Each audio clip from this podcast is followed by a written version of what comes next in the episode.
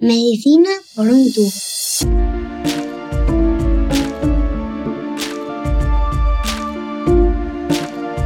Bienvenidos a Medicina por un tubo, el podcast de Roche España en el que le ponemos voz a la salud.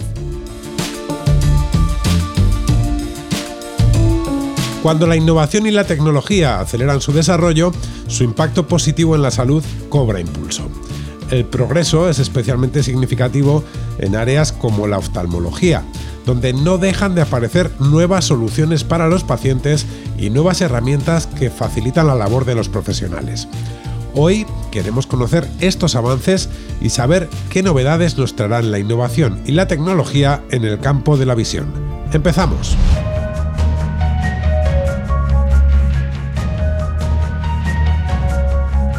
Para acercarnos a las últimas novedades en el área de oftalmología contamos con dos grandes expertos.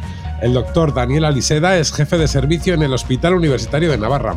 Doctor Aliseda, bienvenido a Medicina por un tubo. Hola, buenas tardes, ¿qué tal estáis? Y el doctor Alfredo García Layana es director del servicio de oftalmología en la Clínica Universidad de Navarra. Doctor García, bienvenido. Hola, ¿qué tal? ¿Cómo estáis? La oftalmología es un ámbito en el que la innovación ha dado grandes resultados en los últimos años. ¿Qué avances destacarían desde el punto de vista terapéutico? ¿De qué se están beneficiando ya los pacientes? Bueno, creo que en los últimos años estamos teniendo unas novedades que sí que están revolucionando un poco los resultados de los pacientes. Yo creo que cosas que hoy están muy presentes en nuestro día a día, como son las terapias con inyecciones intravítreas, que hace 15 años no existían, hoy en día eh, alcanzan un volumen enorme y tenemos otro tipo de, sistemas de liberación lenta, de terapias génicas, que quizás van a revolucionar en los próximos años todavía más tipo de tratamientos en nuestros pacientes. Podríamos hablar también algo de la microcirugía, ¿no? También cómo ha cambiado la vitrectomía y toda la cirugía en retina, más retina quirúrgica, pero bueno, indudablemente estamos haciendo cosas que hace unos años eran impensables, ¿no? Por pequeña incisión, con sistemas de iluminación, con sistemas láseres. Sí, efectivamente, yo creo que no solo en la cirugía de retina, también la cirugía de cataratas. Yo recuerdo cuando empecé a operar cataratas hace muchos años que los pacientes se quedaban ingresados, que eran anestesias generales y ahora los pacientes se operan en 10 minutos sin anestesia, más que unas gotas, se van a casa con el ojo destapado.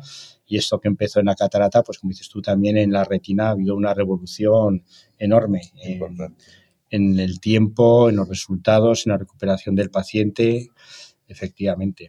Y también probablemente otro de los temas que, creo que hay que tener en cuenta es la, prevención. ¿no? Creo que la labor que se está haciendo en prevención de la retinopatía diabética, por ejemplo, en, atención primaria, en colaboración con la red de atención primaria, fotografía no midriática, yo creo que es una revolución. ¿Qué opinas, Daniel, sobre este tema? Pues bueno, ya sabes que nosotros tenemos montado en toda la, Comunidad de Navarra un sistema de screening de retinopatía diabética con cámaras en Tudela, en Estella, en Elizondo, en Sangüesa, que se van centralizando todas las imágenes y que luego son filtradas por un sistema experto, un sistema de inteligencia artificial, para ser revisadas luego por los oftalmólogos. De tal manera que indudablemente nos ha disminuido mucho la carga asistencial para poder dedicarnos a patología más importante y, y nos ha facilitado bueno, pues la detección precoz de todos estos pacientes con retinopatía diabética. ¿Y tú crees que es la causa de que en los últimos quizás también 10 años lo que es la, incidencia y la prevalencia de casos potencialmente graves de retinopatía diabética que conducen a la ceguera ha disminuido enormemente en nuestro ámbito? Seguro. La detección precoz es el, el, pilar básico para evitar la progresión de la enfermedad. ¿no? También hay que decir que no solo es el tema de la eh, oftalmología la que ha avanzado, sino que indudablemente también toda la terapia en el paciente diabético ha mejorado mucho. Fíjate con los estimuladores del GLP-1, eh, yo veo que claramente los controles han mejorado, las disminuciones de peso, y aunque no se ha hecho ningún estudio realmente de cómo afecta estas nuevas medicaciones en, en, la evolución o en la aparición de la retinopatía diabética, estoy convencido que sí se han hecho a nivel cardiovascular seguramente eh, tendrán una repercusión segura en, en, el desarrollo de esa retinopatía, el buen control metabólico. Desde luego, aquellos casos que veíamos cuando éramos todavía más jóvenes sobre retinopatías diabéticas proliferantes con desprendidos de retina atraccionales que eran tan frecuentes en nuestros quirófanos. Hoy en día la verdad es que es una cosa excepcional, afortunadamente. Sí, gracias a Dios son excepcionales. Eh, y de hecho es curioso porque nosotros seguimos viendo en el, sistema público porque hay muchos eh, extranjeros, ¿no? es decir, inmigrantes que vienen de países con un desarrollo mucho menor que el nuestro y todavía vemos de esos pacientes, desgraciadamente. Pero bueno, indudablemente a nivel nacional lo que es el control y la prevención de la retinopatía ha mejorado espectacularmente. Nosotros también vemos casos de pacientes que vienen a operarse aquí porque en sus países no tienen acceso a esto, pero vienen también personas con gran poder adquisitivo, pero que vienen aquí a operarse con casos todavía de estos. Quería incidir eh, precisamente en eso, en la diferencia entre el antes y el ahora, dado el desarrollo tecnológico. ¿Qué soluciones que parecían ciencia ficción hace años son ya una realidad? ¿Qué cambios han vivido que, eran casi inesperados? Bueno, eh, indudablemente el, área terapéutica que más ha avanzado es en el diagnóstico, ¿no? Es decir, todo el tema de imagen médica con el desarrollo. ¿Te acuerdas cuando empezamos en la clínica con el primero CT en el año 90, 91, 92? Bueno, pues hoy en día todo ese eh, campo de la tomografía óptica de coherencia ha tenido un desarrollo espectacular hasta llegar a la angio-CT, que indudablemente nos permite hacer un diagnóstico mucho más precoz, mucho más preciso e indudablemente hacer planteamientos terapéuticos mucho más adecuados. Y también las situaciones de antes que teníamos que inyectar un contraste en la vena del paciente para obtener imágenes del flujo vascular de la retina y ahora con la misma tecnología, con la tomografía de coherencia óptica, sin inyectar contraste de una manera no invasiva, rápida, somos capaces de visualizar no solo eh, los vasos en la retina, sino incluso distinguir entre los distintos plexos de la retina, el superficial, el profundo. Esto antes parecía ciencia ficción y es una cosa que hoy en día... yo, yo, sigo todavía viendo imágenes de tomografía óptica de coherencia de la retina y me quedo alucinado que podamos ver casi a nivel microscópico las diferentes células dentro de la retina, ¿no? Con las nuevas tecnologías. Que eso, estamos hablando hace 10, 15 años, era impensable. Pero a mí una cosa que, que quizás no pensemos en ella cuando estamos hablando de avances tecnológicos y que me gustaría incidir en el tema de, la formación de, los, de las nuevas generaciones. A mí el tema de los simuladores para entrenamiento quirúrgico también me parece una cosa sorprendente. Antes, eh, lamentablemente, la, la, cirugía se aprendía operando, pero ahora ya los oftalmólogos contamos con unos simuladores perfectos que simulan situaciones complicadas de todo tipo, al igual que los pilotos de avión, antes de subirse a un avión y pilotar, eh, pues eh, han hecho muchas horas de simulador, pues nosotros también tenemos ahora simuladores para que los médicos en formación puedan llegar a quirófano con un bagaje de, de muchísimas horas de entrenamiento antes de tratar en directo a un paciente. Y eso creo que también es un avance fundamental que hay que mencionar. Para que esos simuladores funcionen, seguramente hace falta un componente que en tecnología y en la digitalización en el mundo actual es, clave, como es el dato. Eh, en el ámbito médico, eh, el dato, la digitalización del dato permite conocer al paciente cada vez mejor y de un modo casi en tiempo real.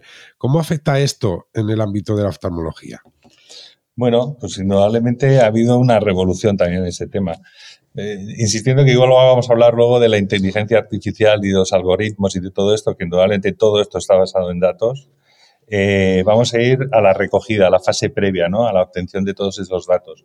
Indudablemente, con todas estas tecnologías que hemos estado hablando de captura de imagen, nos permiten digitalizar, medir eh, grosores de retina, eh, cantidades de líquido, bueno, nos permiten hacer pues, una transformación de una realidad analógica a una base digital. Luego otra cosa que ha pasado son las, a mí, para mí es una cosa que es sorprendente también, es el poder eh, centralizar toda esa información con el Retina Freight eh, Project, ¿no? De Barcelona, viene de Australia, ¿no? Me parece, este proyecto. El poder tener centralizada toda la información, donde se van metiendo datos desde muchísimos puntos, permite una recogida brutal de, ¿no? de datos, de volumen, que para analizar y obtener resultados, eh, pues indudablemente va a dar grandes frutos. Yo creo que en los hospitales tenemos también bastante presión por los gestores para el análisis de esos datos. Yo creo que estamos evolucionando hacia una medicina basada en resultados en salud y para tener resultados en salud medibles tenemos que ser capaces de recoger esos datos. Esto está provocando una transformación digital de la sanidad que va a impactar en el futuro eh, de maneras prácticas, por ejemplo, que vamos a tener resultados, como has comentado tú, de grandes bases de datos con Big Data, de análisis de estos datos que nos demuestran resultados en práctica clínica real cuando antes solo teníamos datos de los ensayos clínicos. Yo creo que tanto en recogida de datos para medir realmente cómo están funcionando nuestros pacientes en el día a día, como para tener la experiencia global de muchos hospitales juntos obteniendo resultados en práctica clínica real, pues esto va a modificar también lo que son las tendencias y los algoritmos de tratamiento. Pero yo también veo que esto tiene retos muy importantes. Yo creo que el reto más importante es, es el tiempo. O sea, la recogida de datos estandarizados para poder poder compartir entre distintos hospitales, pues es complicado. Es decir, que, eso requiere tiempo y a veces la comunicación entre distintos hospitales, incluso dentro de una misma comunidad, es difícil. Yo creo que ese es un reto muy importante. El reto es la estandarización, porque indudablemente hoy en día ya en todos los hospitales en, nuestro medio se está trabajando con historia digital y estamos metiendo datos, muchísimos datos. El problema es, como tú has dicho, el poder compartirlos indudablemente este proyecto de, Fight Retina Project es, eh, es indudablemente obliga a sacar esos datos y meterlos en esa nueva datos. Lo ideal sería que según estás trabajando, todos esos datos pudiesen concentrarse ¿no? en grandes bases. Y ya ha salido la palabra inteligencia artificial, que es eh, la gran tendencia de moda, porque al público en general nos ha llegado de un modo masivo recientemente, gracias a la inteligencia artificial generativa, pero en el campo de la oftalmología eh, seguro que ya hay cosas en marcha y que hay un medio y largo plazo prometedor. Eh, ¿Cómo está irrumpiendo la inteligencia artificial en el campo que nos ocupa? Pues mira, yo te voy a contar que tenemos una experiencia, un proyecto, gracias a la Dirección General de Transformación Digital del Gobierno de Navarra, en el cual hemos conseguido desarrollar algo que, mm, bueno, hoy es en, congresos, pero el otro día estábamos con, bueno, pues una persona que se dedica al tema de la inteligencia artificial y nos decía, bueno, es que lo que tenéis aquí yo creo que hay que darle difusión. Hemos conseguido trabajar con nuestros datos de la OCT que tenemos centralizada en una base de datos para que se, con algoritmos, a la hora de tomar decisiones en las inyecciones intravítreas, no solo tengamos que hacer una medida cuantitativa del, grosor macular central, igual ya soy un poco explico, sino que nos permite, eh, mediante un algoritmo, determinar el volumen. O sea, no estamos trabajando ya en dos eh, dimensiones, sino en tres dimensiones, que es lo cual nos da un valor mucho más real de lo que está pasando para determinar actividad y, el, y con un algoritmo que nos va a decir si ha habido progresión o no. El siguiente paso yo creo que va a ser que nos va a decir si hay que pinchar o no y cuál es el... Porque no es muy complicado. Los algoritmos de Titan Stem que utilizamos médicamente son fácilmente reconvertibles. Pero bueno, yo digo que es una realidad que está aquí. Yo soy un fan de la, de la inteligencia artificial me parece, hay mucha gente que le tiene miedo, yo creo que al revés, va a ser una ayuda brutal, nos va a facilitar. De hecho, estaba hablando antes del programa de screening. Yo lo que me encantaría es que ahora el programa de screening lo que hace es que cuando detecta un paciente nos lo cita. A mí me gustaría que diese el paso siguiente, es decir, que directamente nos dijese qué grado cuál es la afectación que tiene y nos lo dirigiera, pues eso, a una consulta de retina, una, para una inyección intravítrea, hacer, llegar a coordinar bueno, pues todo el proceso, desde la eh, detección, el diagnóstico, orientar el planteamiento. Dice, mucha gente dice, bueno, ¿y el médico que pinta aquí? Bueno, el médico es el actor principal. Yo creo que estos son ayudas, claramente ayudas para nosotros. No, yo pienso que no hay que tenerle miedo. Es una cosa que está aquí que va a ser una revolución para nosotros. yo también estoy de acuerdo que no hay que tenerle miedo, pero todavía creo que la inteligencia artificial, al menos en oftalmología, está en su infancia. Yo creo que oftalmología junto con radiología y quizás alguna más como dermatología que están muy basadas en la imagen, que tenemos mucha imagen, imágenes de muy alta calidad, eh, son los campos en los cuales la inteligencia artificial va a llegar de una manera más rápida y con resultados contundentes. Como dices, eh, para el diagnóstico, para la prevención, para la estimación de riesgo, ya hay programas, ya hay programas funcionando en la sanidad y en oftalmología, ya los tenemos.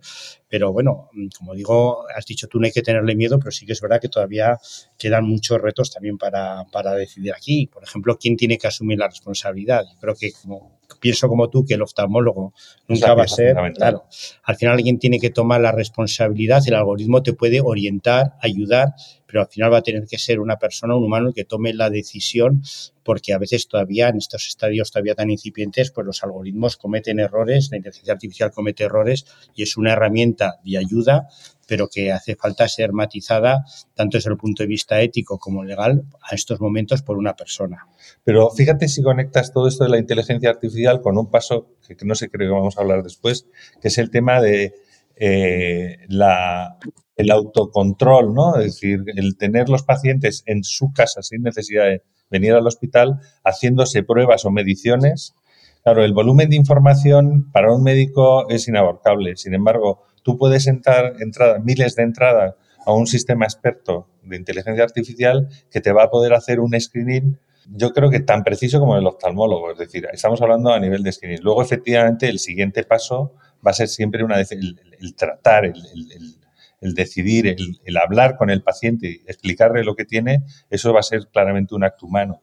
Pero, pero bueno, son las posibilidades de eso, de detección, de filtrar, de analizar, de gestionar grandes volúmenes de información. Otro ejemplo de inteligencia artificial, este tema que comentas tú de screening, es el Test for Retina, testforretina.com, que está desarrollado por la Sociedad Española Retina y Vitrio con un estudio hecho más de 7.000 pacientes, que es un cuestionario que está disponible de forma gratuita eh, online y en el cual respondiendo una serie de preguntas sobre factores de riesgo, sobre antecedentes personales, es capaz de estimarte el riesgo que tienes de desarrollar degeneración macular asociada a la edad en los próximos cinco años y te hace una serie de recomendaciones personalizadas según tu perfil para cómo prevenir y evitar ese riesgo. Y son ejemplos de algoritmos realizados con inteligencia artificial y que ya están funcionando hoy en día. Está claro que estamos hasta ante dos convencidos y dos seguidores de, la actualidad tecnológica en este sentido, ¿no? Lo que hace referencia a la inteligencia artificial.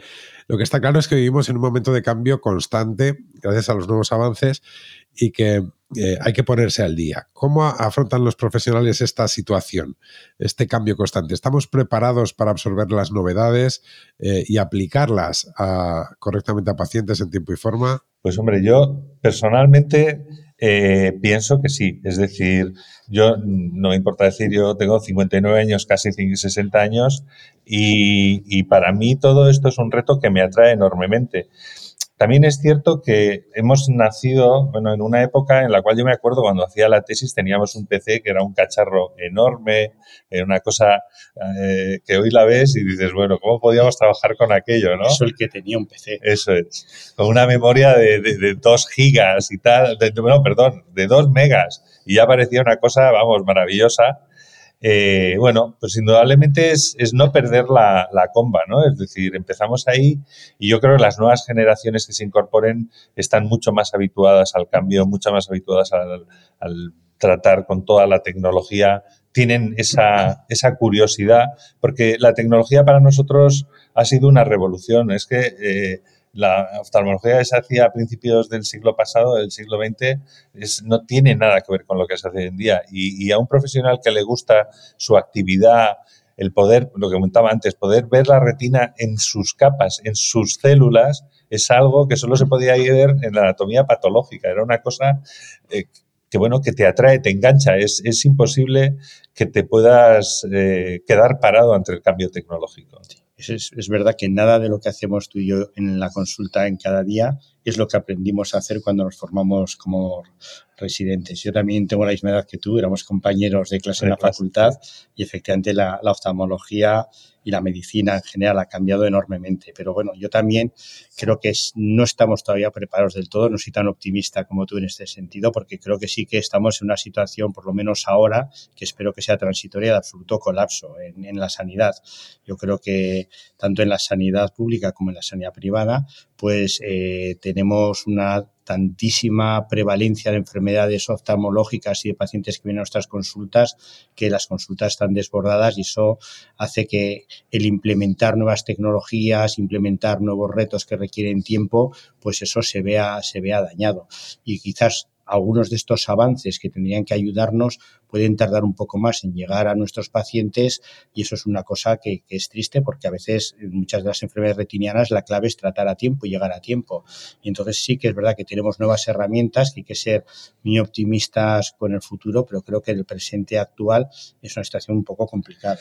Pero fíjate, Alfredo, yo te voy a comentar una cosa que ya sabes que yo no soy hace mucho tiempo jefe de servicio y, lo que he visto es que en sanidad también hay un movimiento muy importante dedicado a la gestión. Es decir, el problema de la gestión de la sanidad eh, antes era un problema como muy aislado de la gestión general, ¿no? Es decir, y, y estaban, las cosas estaban gestionadas por médicos.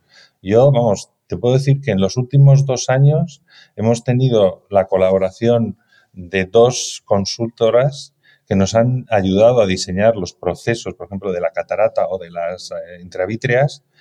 Bueno, desde una perspectiva, pues eso, concretamente uno era, eh, eh, era un, ingeniero de producción, es decir, estaba dedicado a desarrollar cadenas de producción de, automóvil. Y, esas técnicas que antes era impensable que nosotros pudiéramos pensar en ellas para aplicarlas a este gran volumen de pacientes que tenemos, hoy en día las tenemos y, nos ayudan porque controlan tiempos, controlan dedicación, ven dónde están los colapsos de los circuitos, que son cosas que a nosotros como médicos no tenemos formación. Entonces, yo creo que ha evolucionado la tecnología, ha evolucionado eh, la medicina y también ha evolucionado la gestión de procesos. Es indudable que ese entrar de lleno en toda la gestión de procesos, de diseño de flujos, y de ajustar las necesidades a, a una nueva situación es precisamente fruto de ese colapso. Yo creo que los sistemas de, como has comentado, de las cadenas de montaje de automóviles de Toyota, lo que era el Lean Healthcare, que todos los estamos aplicando en nuestro día a día, están mejorando mucho lo que es la, los flujos, están reasignando papeles, que antes todo lo hacía el oftalmólogo y ahora tenemos personas que nos tienen que ayudar trabajando en equipo, trabajar en equipo con ópticos optometristas, con enfermeras, con auxiliares, es decir, que es un trabajo distinto, pero a veces veo que hasta la gente, el pararse a pensar, el pasarse a reorganizar, dices que no me da la vida, pero como has dicho tú, es muy útil, es muy importante pararse, pensar, reorganizar los flujos, porque eso es la manera de adaptarse. A mí, de hecho, me da pena porque a mí lo que me gusta es la medicina y especialmente la cirugía, ya lo sabes, ¿no? Y, y ahora, cada día tengo que dar más tiempo a todo el tema de eso, de gestionar procesos, de flujos, de formación de personal, de adecuación de tal, pero veo que el, fruto de ese trabajo eh, es, es lo que tú haces, pero multiplicado, ¿no? Es facilitar la cosa a todo un equipo para que el resultado sea óptimo, ¿no? Es decir... Esos son los años, Daniel. Sí, probablemente. Voy a decir una cosa gustando entrar en el quirófano como un loco, ¿eh? es lo que me da la adrenalina. Está claro que estamos viviendo un cambio de toda una revolución, como comentaban antes, eh, y si nos ponemos en el punto de vista del paciente, ¿cómo ve ese cambio? ¿Lo percibe de un modo muy directo? ¿Hay que realizar cierto esfuerzo pedagógico para que entienda que hay nuevas soluciones de las que probablemente no había oído hablar antes porque no existían? ¿Cómo es esa relación del día a día?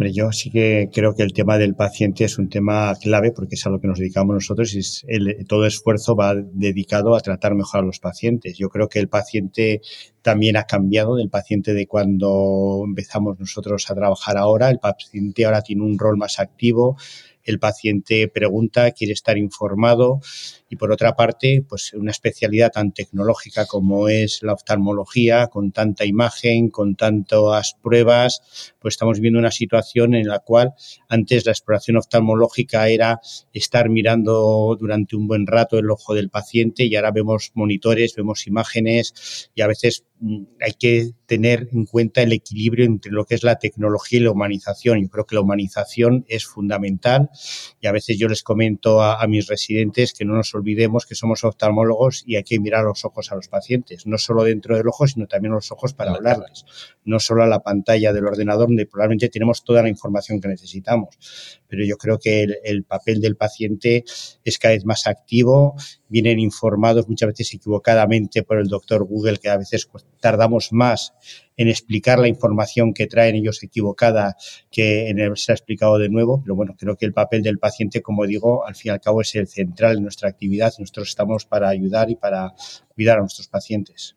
Yo es lo que decía antes, que al final, por mucha tecnología que haya, por mucha inteligencia artificial, por mucha cosa, el paciente al final lo que demanda es, es eso, es una explicación sencilla, es el, conocer tu opinión. Hay mucha gente que, bueno, pues como tú dices, tiene muchísima información, pero que cada vez es más consciente de que esa información está inconexa y necesitan a alguien que le marque las referencias, que le diga probabilidades, pronósticos, y al final mucha gente termina diciéndote, bueno, ¿y usted operaría a, mi a su madre de esto?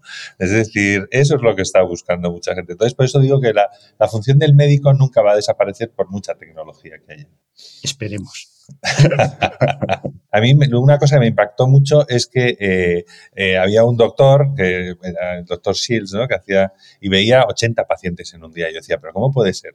Y es que realmente él no veía a los pacientes. Él entraba en una habitación donde le habían pasado al paciente, veía el tumor, lo medía, tal, no sé qué, salía y le decía al otro, explicarle que le vamos a operar mañana, le vamos a quitar no sé, no sé cuánto. Es decir, y yo lo que veía es que había muchos pacientes que habían viajado desde un sitio muy lejano con ganas de conocer, porque le habían dicho que era el mejor experto del mundo, y, y, se iban desencantados porque y tenían una atención extraordinaria, es decir, que se les veía adecuadamente, tenían la opinión del experto que los veía, pero echaban en falta el no tener una palabra, el poder hablar con él y decirle, doctor Sil, pero esto usted cree que se va a solucionar, que era simplemente decirle sí, no, o por, entonces, el tema de la deshumanización que a veces estaba es en peligro. Eso es. A mí aquello me impresionó mucho porque uno le veía, otro le hacía las pruebas, el doctor determinaba qué es lo que se iba a hacer y luego una serie de psicólogas, enfermeras y tal, le explicaban las posibilidades, no sé qué, los costes, los...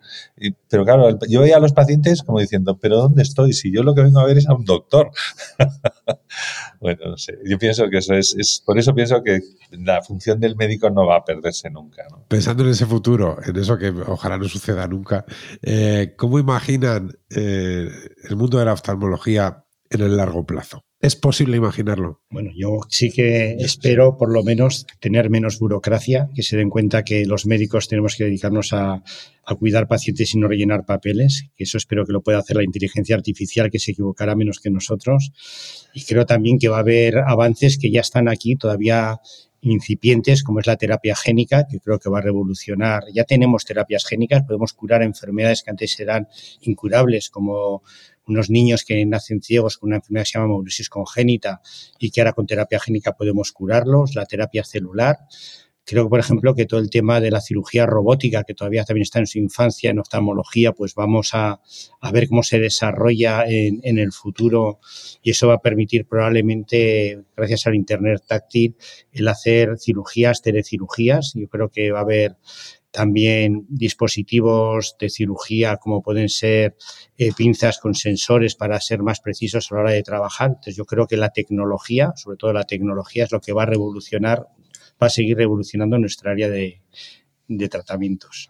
Pero yo, fíjate, creo que también en todo el tema de eso que has hablado, de, terapias celulares, de, de eh, terapias regenerativas que hoy en día ya existen, como tú estás diciendo, a nivel experimental, o ya no tanto, porque a nivel de la córnea, que es un órgano mucho más sencillo que la retina, ya se están haciendo córneas artificiales, ya se están generando endotelios artificiales, cosas impensables hace 5, 6, 7, 8, 10 años, se están viendo. O sea, yo pienso que la tecnología a nivel como la entendemos, ¿no? De digitalización, datos, eh, ordenadores, aparatos, imagen. Pero yo pienso que también todo el desarrollo de terapias, de la terapia celular, de las terapias biológicas, eh, eso que has hablado de la terapia génica, ¿no? Poder modificar, ¿no? Va a ser una revolución, bueno, que yo pienso que va a ser el próximo futuro en 10, 15, 20 años. Va a ser lo que va a, y lo que va más allá de 20 años, la verdad es que yo no me atrevería a decir nada, sinceramente, porque esto va a una velocidad que va a una velocidad exponencial. O sea, lo que hoy pensamos, estamos diciendo que estamos haciendo cosas que hace 5 o 6 años no pensábamos, pues dentro de 20 años tendríamos que ver este podcast y dijimos, pero ¿de qué estaban hablando esto? Si esto está ya superado, hemos ido en otra dirección, no sé, algo totalmente diferente. Yo en eso soy muy optimista. Pienso que todo a nivel biológico y a nivel tecnológico eh, va a haber un continuo avance. Uno de los avances para mí más importantes, que es una cosa que demandan mucho, y bueno, nosotros que tratamos tanto personas mayores, es el tema del envejecimiento. Es un tema que pienso, yo no digo que vayamos a vivir 150 años o 200 años, pero pienso que va a avanzar mucho para que la calidad de los años que podamos vivir sea realmente mucho mejor. Que el proceso de envejecimiento vaya, no creo que vaya a acabar, pero sí que vaya de una manera mucho más relativizada. Pues con las campanas de la Catedral de Pamplona de fondo, nos emplazamos a escuchar este mismo podcast dentro de 20 años a ver qué ha sucedido. Eh, doctor Aliseda, doctor García Layana, muchísimas gracias por estar con nosotros en Medicina por un tubo. Gracias a vosotros. gracias a vosotros.